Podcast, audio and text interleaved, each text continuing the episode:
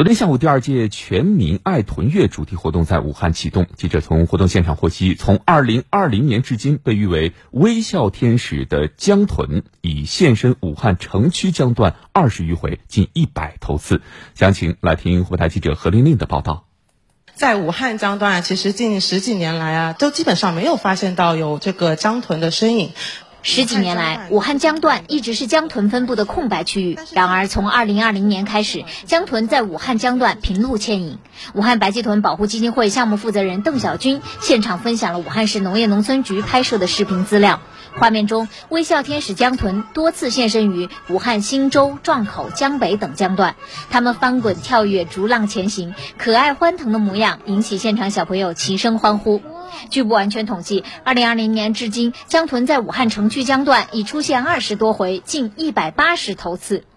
江豚为何能重返武汉江段？武汉白鳍豚保护基金会项目负责人邓小军表示，这是多重因素综合作用的结果。一方面，随着长江十年禁渔启动及长江保护法的实施，鱼类资源、岸线生态日渐向好，江豚栖息地质量得以改善；另一方面，武汉二零二零年发布推进长江江豚重返武汉城区江段工作实施方案，推出十大举措，全力支持江豚重返武汉。不久前，武汉长江江豚繁育保种技术研究中心和武汉鲸豚保护科教基地也揭牌成立，这都将助力长江江豚长久地留在武汉江段。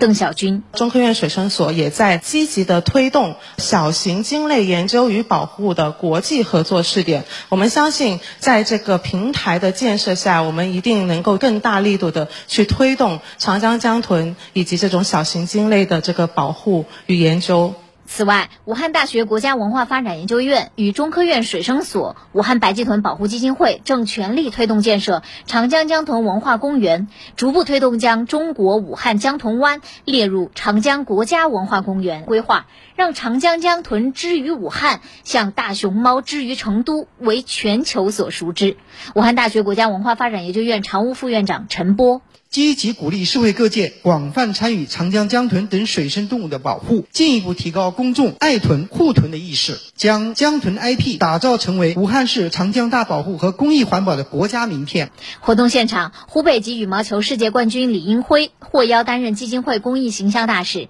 多位小学生获聘为小江豚宣讲员。江豚保护项目数字江豚也同步上线，广大爱豚人士和市民可通过小程序线上领取并认养专属的数字江观看江豚直播及江豚主题展。据了解，长江爱豚月期间，科普宣传活动还将走进湖北省内的两个长江江豚国家级自然保护区以及企业社区等，开展长江生态保护主题书画展、长江生态科普课堂等活动。